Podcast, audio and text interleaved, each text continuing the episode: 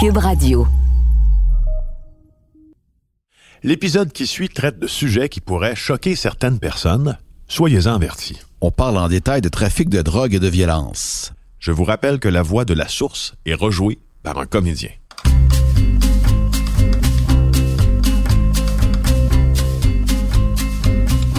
Je m'appelle Marc Sandreski, je suis un ancien policier, maintenant journaliste au bureau d'enquête de Québécois. Et moi, je m'appelle Félix Séguin et je suis journaliste au même endroit.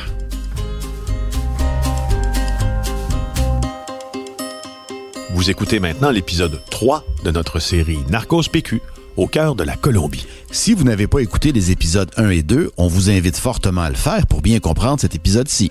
Parce qu'au fond, Narcos PQ au cœur de la Colombie, ça a le défaut de ses qualités. C'est une histoire trépidante, incroyable, mais terriblement complexe.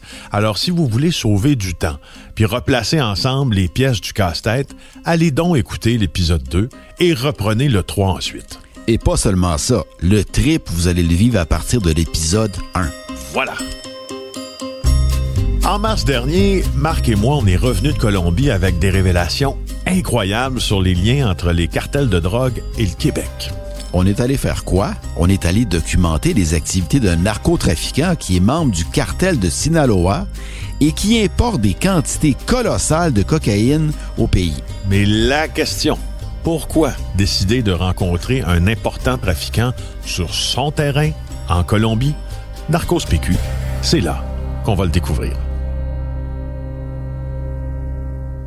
Alors, dans l'épisode 2, on vous a parlé de nos péripéties qui étaient sur le point de commencer à Bogota. C'était notre deuxième voyage en Colombie. On avait fait un premier voyage pour rencontrer Angel en mode exploratoire. Et là, au deuxième, Marc et moi, on y est allé dix jours avec notre caméraman Fred Terrien pour enfin faire des entrevues avec Engel et on avait prévu plein de choses, dont partir rapidement voir des plantations, un laboratoire où on transforme la feuille de coca en cocaïne. C'est pas, tout ce qui s'est passé à notre arrivée. Ça a été un foutoir sans nom où on s'est fait promettre mers et monde par Engel, donc d'aller dans les plantations, les labos, blabla. Pour résumer, là, on s'est fait promettre qu'on y allait, on n'est pas allé, on s'est refait promettre d'aller ailleurs, on n'est pas allé, on y va, on n'y va pas, on annule, on recommence. Bref, ça nous a stressé à l'os. Oui, et parce que le temps commençait à filer, on a décidé de devancer l'entrevue qu'on prévoyait faire avec Anne-Elle. Et c'est ça qu'on va vous présenter maintenant. Let's go.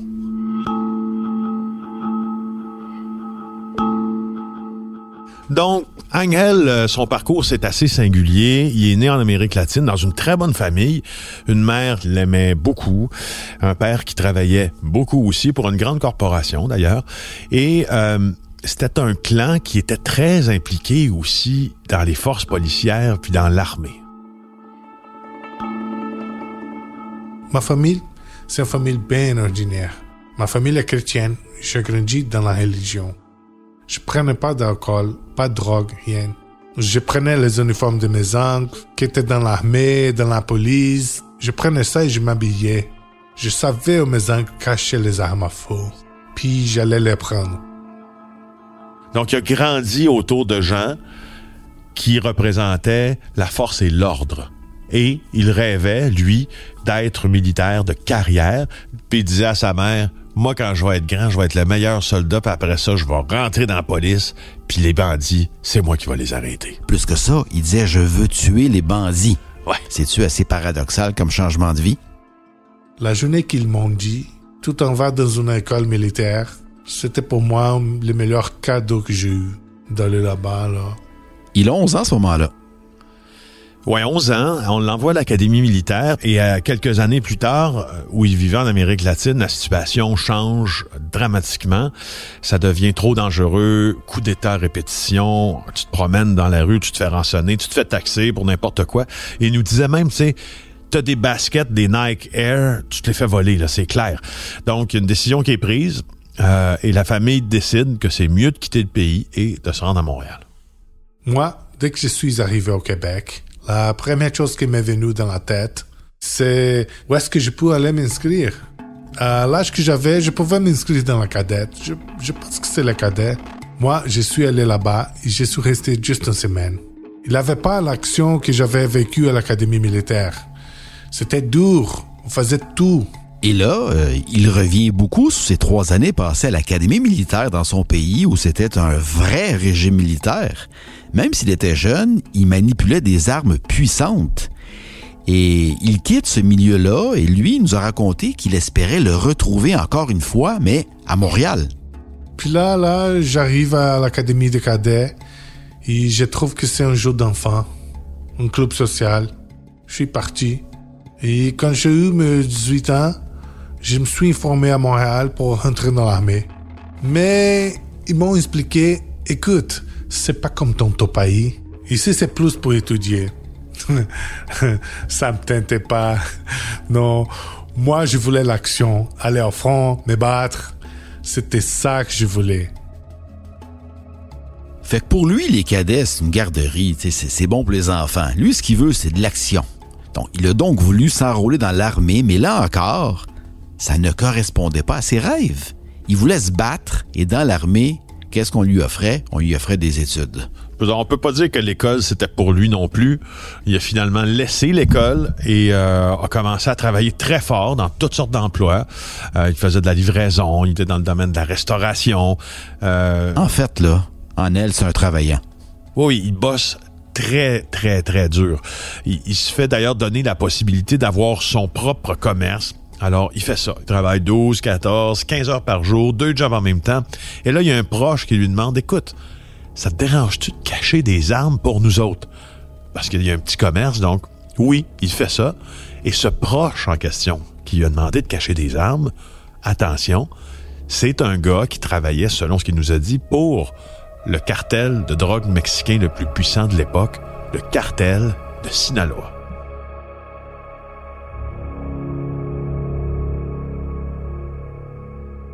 Il travaillait déjà pour le cartel, le cartel de Sinaloa à l'époque. Il faisait déjà des affaires de trafic de coke, mais il voulait monter. Moi, ça m'intéressait pas. Vraiment, si, si j'avais voulu faire ça, je l'aurais fait euh, des années en arrière parce que j'avais les contacts, tout dans le milieu, c'est... Moi, j'étais comme les saints dans les groupes. Mais j'aimais ça, l'adrénaline d'Armafo. Puis là, il y a un gars du groupe, il dit, on va donner les armes à feu à Angel parce que lui, il sait les entretenir. Puis je sais qu'il va pas faire les fous avec ça.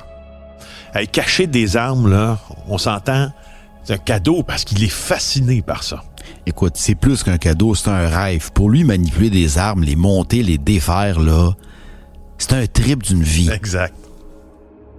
Deux semaines après, ils disent va à telle place, va chercher un sac. Malade. Toutes les armes à feu dispo. Calibre 38, de 5 balles, de 6 balles, plus petit, plus gros. Tu devais être content. Hostie, j'étais comme le Père Noël. Je me sentais à Toys R Us. j'ai capoté, j'ai capoté vraiment. J'étais comme fuck. Donc, il va cacher des armes pendant un certain temps, et puis après, il y a un, proche qui lui demande Écoute, il y a peut-être un petit extra que tu pourrais gagner. Mais là, il va mettre le pied dans une autre aventure. C'est vraiment là que ça commence. Euh, il m'approche, il dit Tu veux aller à Ottawa? À Ottawa, faire quoi? Il dit amener du produit. J'étais comme fuck. Il savait que moi, jamais pas ça. Moi, l'adrénaline, les armes à feu, c'est bon. Mais entrer dans le trafic, je mets pas ça. Mais il m'a dit, écoute, c'est juste 4 kilos. 4 kilos de coke. On va mettre ça dans les speakers, à l'intérieur de la voiture. Puis tu vas t'habiller comme si tu allais à l'église. Mettre ta cravate, va chez Dollarama, acheter des lunettes, mettre tes lunettes c'est un nerd, tu sais. Je dis ok, je vais le faire, mais je suis parti. Et c'est comme ça que je fais ma première livraison de coke à Ottawa. Je suis allé à Ottawa, j'ai fait la livraison, ça a bien marché.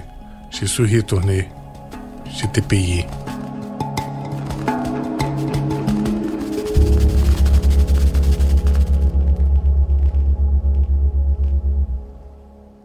Donc après le 4 kilos, ben, c'est devenu 20 kilos. Puis le 20 kilos, ben, c'est devenu une demi-tonne 15 ans plus tard.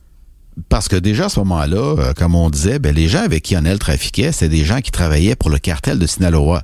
Éventuellement, ben, c'est, c'est Anel lui-même qui est devenu la personne qui recevait les kilos de cocaïne au Québec. Et sa base d'opération, au fond, c'est le Québec, c'est Montréal, euh, mais il devient un des émissaires de la branche du cartel de Sinaloa. Donc, il va travailler au Mexique, mais sa base d'opération reste Montréal. Et là, faut commencer dans son histoire à lire entre les lignes. Parce que quand il dit qu'il va au Mexique, c'est pour faire la job d'un bagarreur ou d'un dur à cuire au hockey. Donc, tout ce qu'il me dit, là, quand on l'avait en face de nous, là, c'est quand on me demandait quelque chose, je le faisais.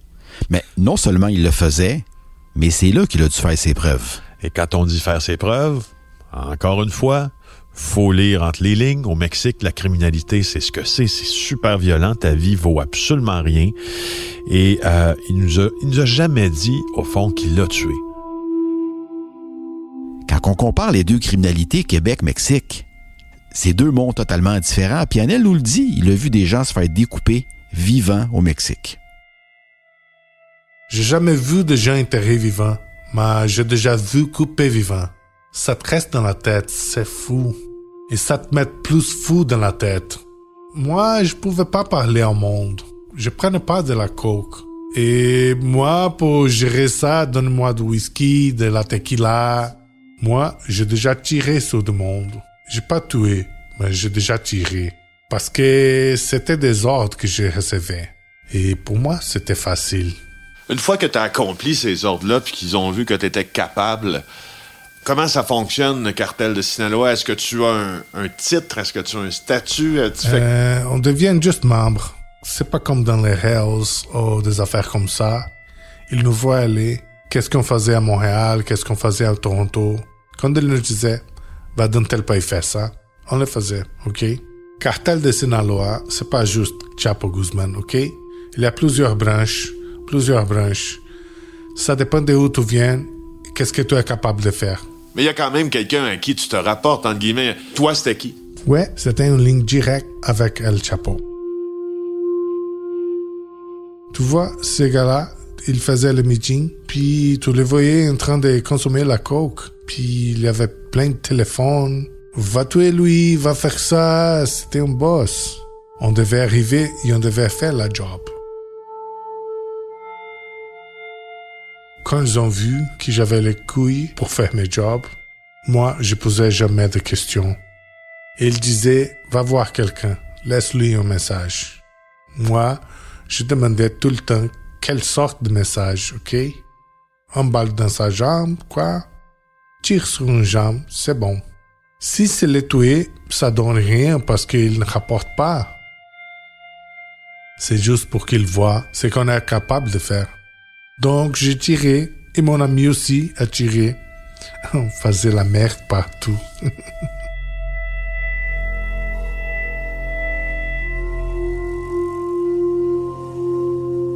Donc, quand ils ont vu qu'on était capable, moi, sans le savoir, une journée, on était allé au Mexique. Puis, c'est là qu'ils ont dit, viens ici. Je pense que tu es capable de travailler pour nous autres. T'es solide. C'est pas juste les jours au lendemain. Il faut voir comment tu travailles, tu sais. Puis c'est là que j'ai connu des chefs de police au Mexique qui nous ont mis dans le milieu. Ils appellent ça les claves. C'est les mots. Et quand tu roules avec l'argent du produit et que tu te fais arrêter pour la police, toi, tu dis ça, ces mots-là.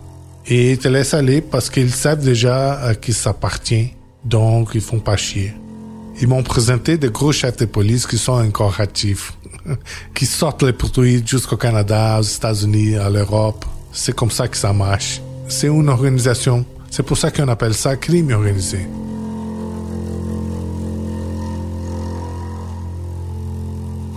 Les gens pensent que crime organisé, c'est juste des bandits. Non, c'est du crime organisé parce que tu es organisé dans les douanes, avec la police, avec les politiciens, avec plein de monde qui sont capables de te dire oui ou non. C'est sûr qu'il faut payer ça pour avoir la ligne libre. Et moi, j'ai jamais eu la chance de trouver un à Montréal qui voulait faire affaire avec nous. Il voulait juste m'arrêter. Selon toi, il y a combien de membres du cartel de Sinaloa, puis on parle juste de Sinaloa, mais en fait, même en général, des cartels mexicains, parce qu'il y en a plein. Il y a Lisco, euh, Nuevo Generación, euh, il, y en, il y en a une tonne, tonne, tonne. Euh, je te demande pas évidemment un nombre précis, mais est-ce qu'il y en a quelques-uns, des dizaines ou des centaines? De membres, je dirais une centaine partout au Canada. Plus du côté anglophone, OK? À cause de la langue. Et au Québec, il y en a, c'est sûr. Il y en a parce que des gars que je connaissais travaillaient pour différents groupes. Tu chacun à sa place.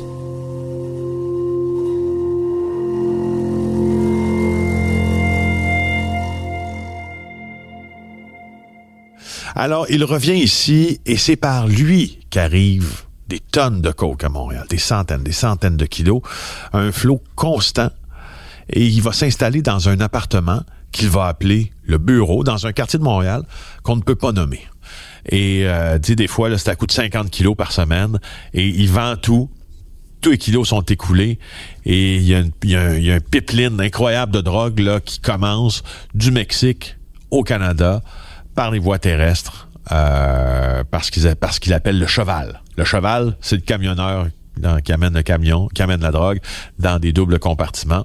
Puis euh, puis voilà, donc il devient un narcotrafiquant. Puis là à ce moment-là, la vie s'ouvre sur lui, le nightlife montréalais et il dit là, je suis plus juste. Moi, il y a une phrase qui m'a marqué.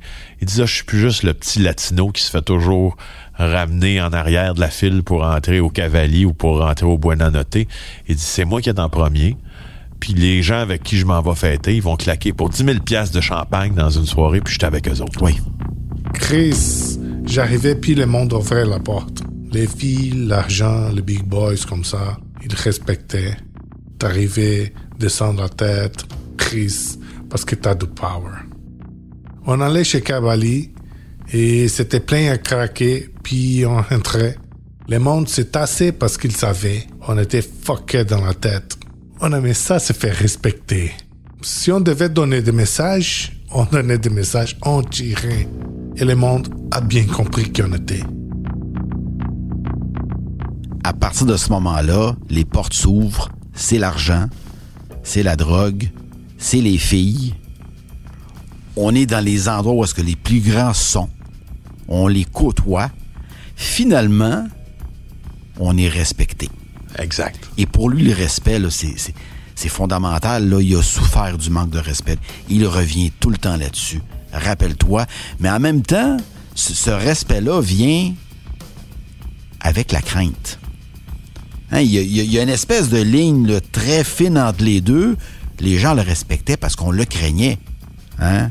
Il savait, les gens à Montréal savaient que s'il y avait un trouble, il était pour sortir son gun, puis il aimait le sortir. Oui. Donc, c'est ça. Ré- réalisons toujours devant qui nous sommes. Tu sais, quelqu'un qui utilise, qui a été amené à utiliser la violence. Puis c'est la personne qu'on a en face de nous. Gardons toujours ça en tête.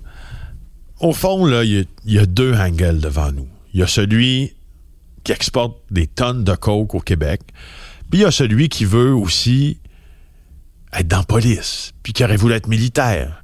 Il y a un certain respect pour la loi et l'ordre, pour l'uniforme. Alors, c'est un peu dur à comprendre parce que le système de valeurs que lui a, c'est pas le nôtre.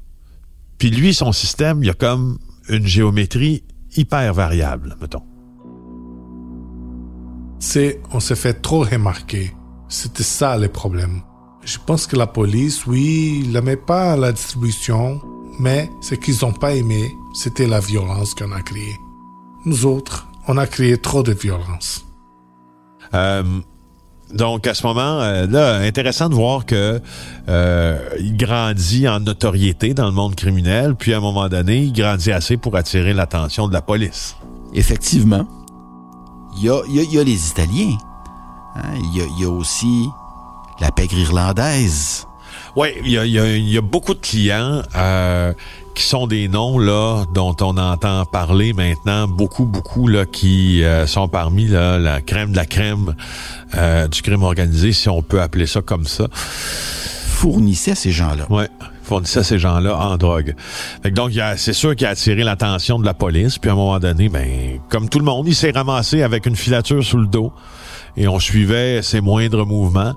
Et puis, euh, boum, tout d'un coup, euh, il est euh, arrêté une lumière du d'un boulevard, puis un véhicule derrière lui. Et là, c'est l'escouade tactique d'intervention qui sort. Et là, Engel comprend qu'il s'en va en dedans.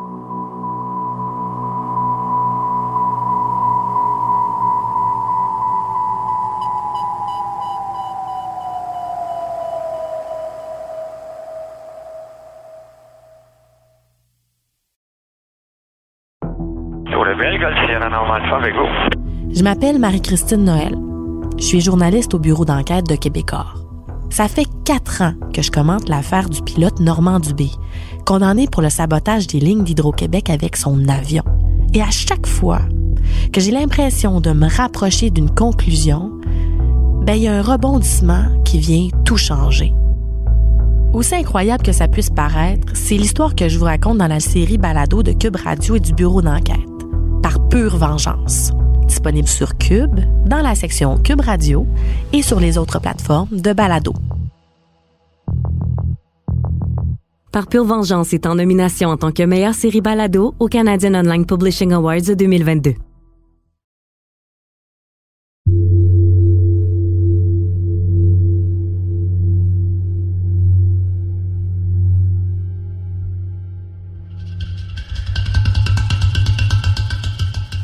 Et là, sa vie va changer. Oui, parce que d'un côté, tu il nous le dit très candidement que se faire arrêter, ça a été euh, se faire enlever un poids gigantesque sur les épaules. Cette vie-là a été difficile. Elle est difficile. C'est comme un 180 degrés parce que après son arrestation, il passe de criminel à source parce qu'il y a un enquêteur du SPVM qui tente de le développer comme informateur, ce qu'on appelle une source, une source codée, une source de police. J'étais déjà au poste de police, puis il y a deux enquêteurs qui viennent me voir. Ils m'ont proposé un deal, mais moi, je n'ai pas accepté. Je pensais que non, ça m'intéressait pas. Vraiment, ça m'intéressait pas d'aller témoigner contre mon organisation. Donc, c'est resté comme ça. Après ça, il y a eu comme bon lien avec un des enquêteurs. Et là, là, la question qu'il m'a posée, c'est, écoute, moi, je te vois aller depuis longtemps. Toi, tu me connaissais pas, mais moi, je te connais très bien. Je sais que tu es un gars qui fonce dans ta vie, mais quand tu commences quelque chose, eh, des fois tu laisses tomber à moitié. Donc moi là, je te donne la chance de faire quelque chose de bon, finir quelque chose. Oui, puis l'enquêteur, il a travaillé fort parce qu'au début, en elle, il refusait toute négociation. sais, il voulait pas vendre ses amis, il voulait pas vendre sa gagne, mais au bout du compte, là, il était quand même prêt à donner de l'information. Et il a finalement vendu tout le monde. Ah, pas mal. Pas mal. Et lui, il m'a dit, écoute, tu peux nous aider. Tu es quelqu'un qui a beaucoup de connexions. Tu es branché pas mal. Je te laisse ça comme ça. Pense à ça quelques jours. Je vais venir te visiter. J'ai dit, OK, je vais y penser. Et ils sont revenus comme trois jours après. Et puis, il m'a dit, t'es en prison, il y a du trafic à l'extérieur, t'es juste à nous dire qui fait quoi. Et personne va savoir ton nom. Donc, je dis, sors ton stylo et on va commencer à parler.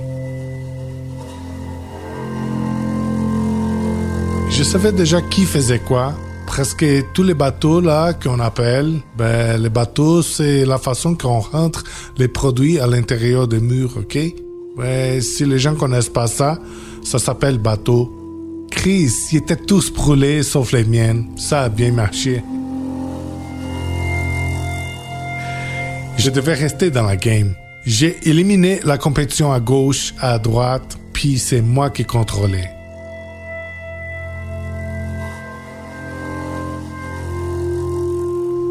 Tu crois ça, Félix, là? Ça fait une semaine qu'il est en prison, puis il devient déjà source policière. Et en plus, pas pour n'importe qui, le service de police de la ville de Montréal. Moi, pour pouvoir aider, je devais rester actif dans le trafic. Parce que si t'es pas dans le trafic, le monde te fait pas confiance. Soit à l'intérieur, soit à l'extérieur des murs. Il faut que tu continues dans le business. Alors, il continue son trafic euh, de la prison, puis il informe en même temps la police de tout ce qui se passe, qui vend de la drogue, qui fait entrer la drogue dans la prison. C'était lui d'ailleurs en partie. Alors ça, c'est juste le début de son aventure, parce qu'au fond, quand sa sentence de prison s'est terminée, il faut comprendre une chose, il n'est pas citoyen canadien encore. Donc il risque d'être déporté. Puis là, il y a quelqu'un du milieu criminel qui lui dit, écoute, t'es pas mal mieux de partir, quitte le pays. Non, il n'est pas citoyen canadien, mais tu sais, Anel, à ce moment-là, il n'a pas envie de quitter le Québec. Pour lui, le Québec, là, c'est chez lui. Il se considère beaucoup plus québécois que tout américain. Mais en même temps, Anel se rend compte qu'il y a plusieurs têtes qui tombent. Et il y a des gens qui se font tuer au Québec et à Montréal. Ben, il a peur de se faire tuer lui-même, en fait. Alors, il se dit, il faut que je sorte, faut que je m'en aille, parce que quand lui sort du Canada, en même temps, on va se le dire, la marde est pognée à Montréal. Euh, il y a des relents de conflits mafieux entre le clan Risuto, euh, Andrew Scopa. C'est l'épisode des règlements de compte entre, entre les factions du crime organisé. Il y en a qui veulent reprendre le contrôle de la mafia montréalaise. Puis la vérité, c'est que le monde se fait tuer. Alors, ça bouge trop. Et lui, il dit, je pense que je, dois sortir d'ici. Donc, c'est ce qu'il fait. Il retourne en Amérique du Sud. Le but pour lui, c'est de se faire oublier en s'en retournant chez eux. Sauf qu'il tombe dans les mains de la GRC, la Gendarmerie royale du Canada. Oui, puis Annel a tellement de contacts criminels que la GRC a besoin de lui. Félix, rappelle-toi, là, Annel, là, il montait des dossiers sur chacune des personnes qu'il rencontrait. Il avait cette habitude-là, OK? Il contrôlait ces choses-là.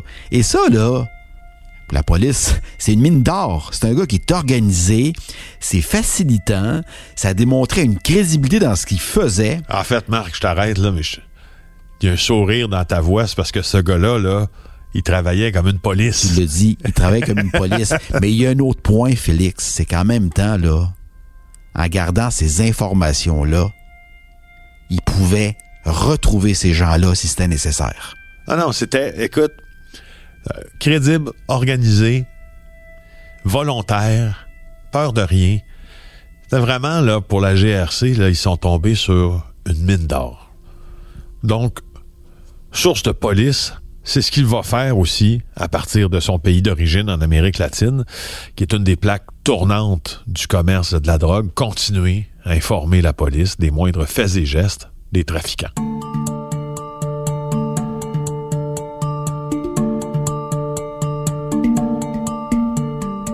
Fait que, au début, Annalise dit, euh, je vais aller prendre une petite pause dans mon pays d'origine en Amérique latine, mais ça fonctionne pas parce que les gens de Montréal, ben, ils contactent encore. Tant les policiers de la GRC que le milieu criminel, ben, on veut encore faire affaire avec lui. Donc, ben, sa vie criminelle, elle arrête pas là. Elle se poursuit.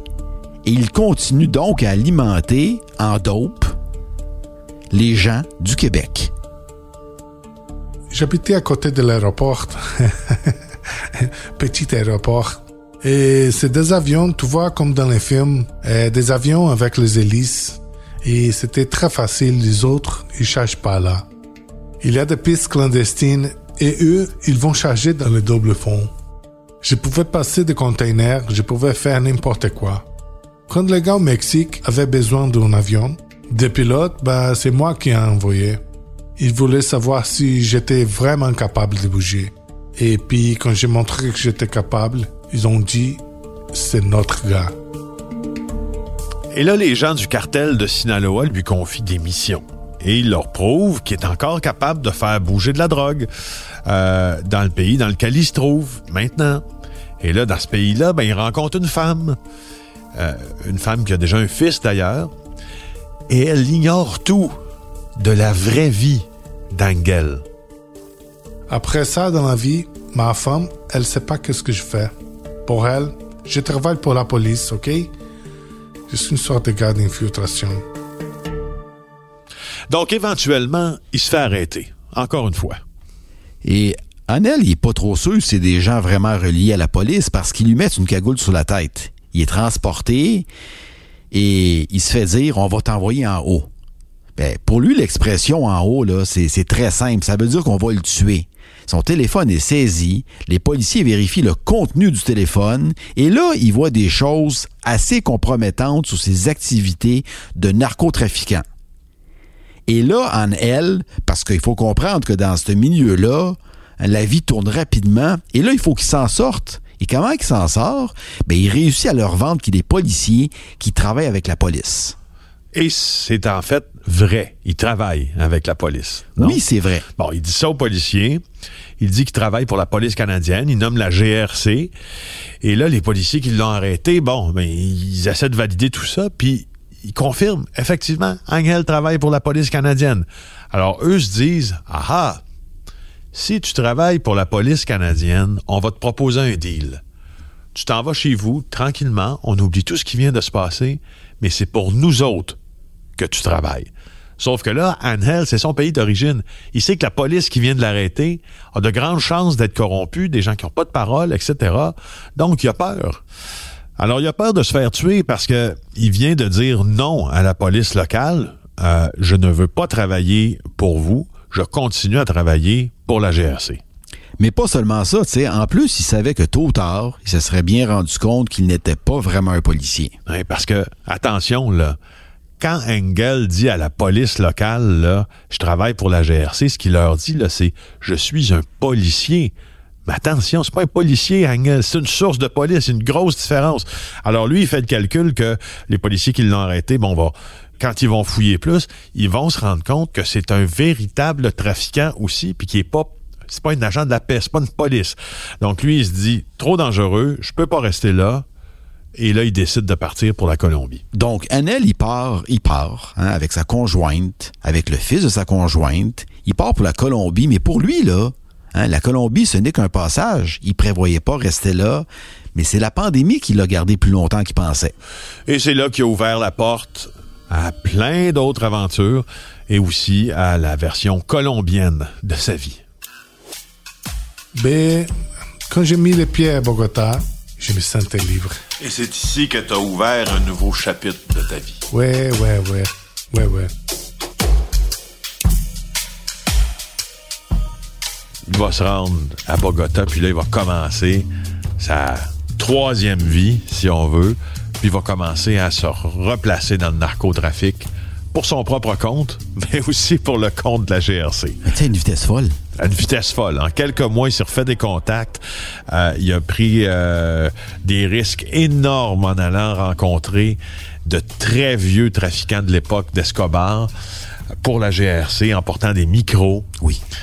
Et en parallèle, il s'est refait un pipeline d'une région qu'on peut pas nommer, là, de la Colombie jusqu'au Québec, et il a recommencé à envoyer des quantités phénoménales de cocaïne ici.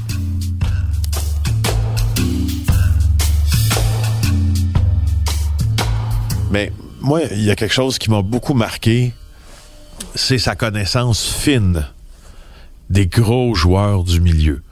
Quand il a commencé à nous euh, énumérer le nom des gens avec qui il faisait affaire, j'ai dit, oh là là, d'accord. Des, gros, des criminels, là, des gros narcotrafiquants, là, du narcotrafic à grande échelle.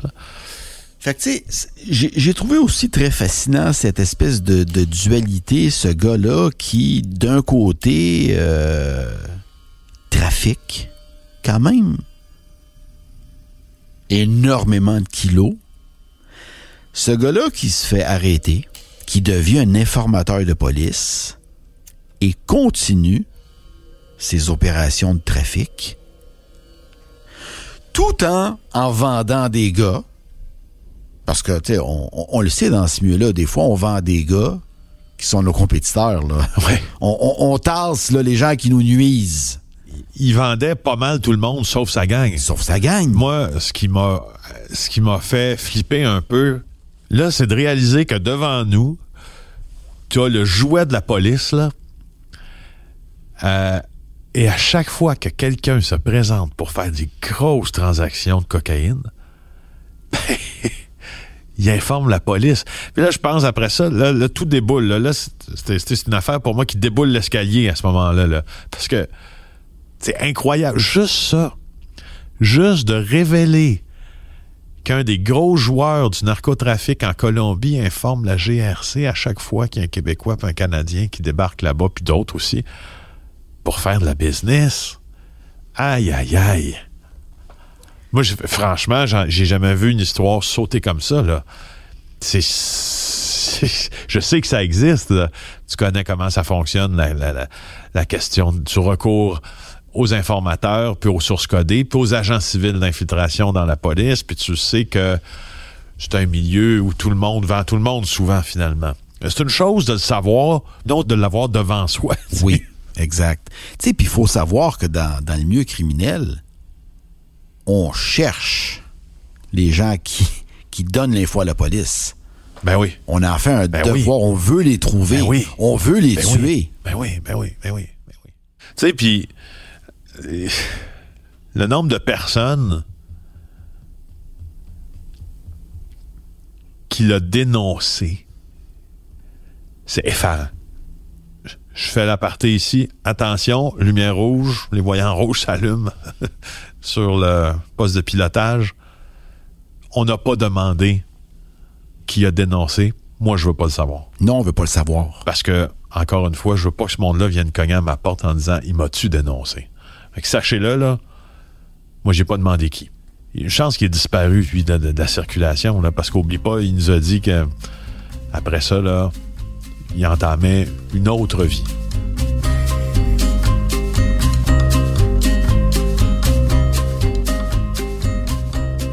Fait que là, l'entrevue vient de se terminer dans la chambre d'hôtel à Bogota. Euh, nous raconte tout ça. On, comprend en effet que c'est un moment décisif dans sa vie, mais nous autres, l'entrevue est terminée. Euh, on a toujours espoir de prendre la route avec lui rapidement. On va aller voir les plantations de coca. On va aller voir le laboratoire clandestin. Parce que lui, l'entrevue se termine et il se décharge d'un poids. Il enlève un poids sur ses épaules et nous, on en remet un sur les nôtres. Euh, on veut partir.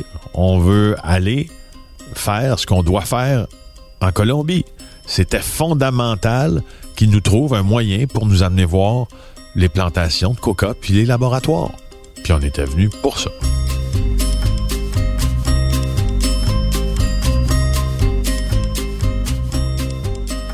Dans le prochain épisode, on part enfin pour la région du Boyaka et on entre aussi dans le vif du sujet avec Angle, par où transite sa marchandise. Quand ça passe direct dans les vols du Canada, faut pas chipper trop. Question de sécurité. Donc, tu peux chipper 50-75 kilos par les affaires de cargo. Quand je dis cargo, c'est là où tu mets les bagages, OK?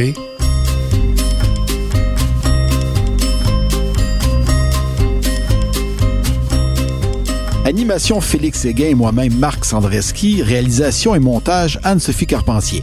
Merci à Bastien Gagnon La France et Jean-Louis Fortin ainsi qu'à Étienne Roy pour leur aide.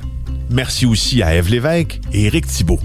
Le mix sonore est effectué par Philippe Séguin et c'est une production du Bureau d'enquête de Québecor et de Cube Radio. Si vous aimez le balado, n'oubliez pas de vous abonner sur Cube ou sur une autre plateforme de balado. Vous pouvez aussi suivre le bureau d'enquête de Québecor sur Facebook, vous abonner à notre infolettre et nous lire dans le Journal de Montréal. Les reportages sur notre enquête sont diffusés à l'émission JE sur la chaîne TVA ou disponibles sur le site TVA+. Vous pouvez aussi vous procurer le livre sur notre enquête en Colombie, intitulé Narcos PQ, la route de la cocaïne de la Colombie à nos rues, sur cubelivre.ca ou en librairie.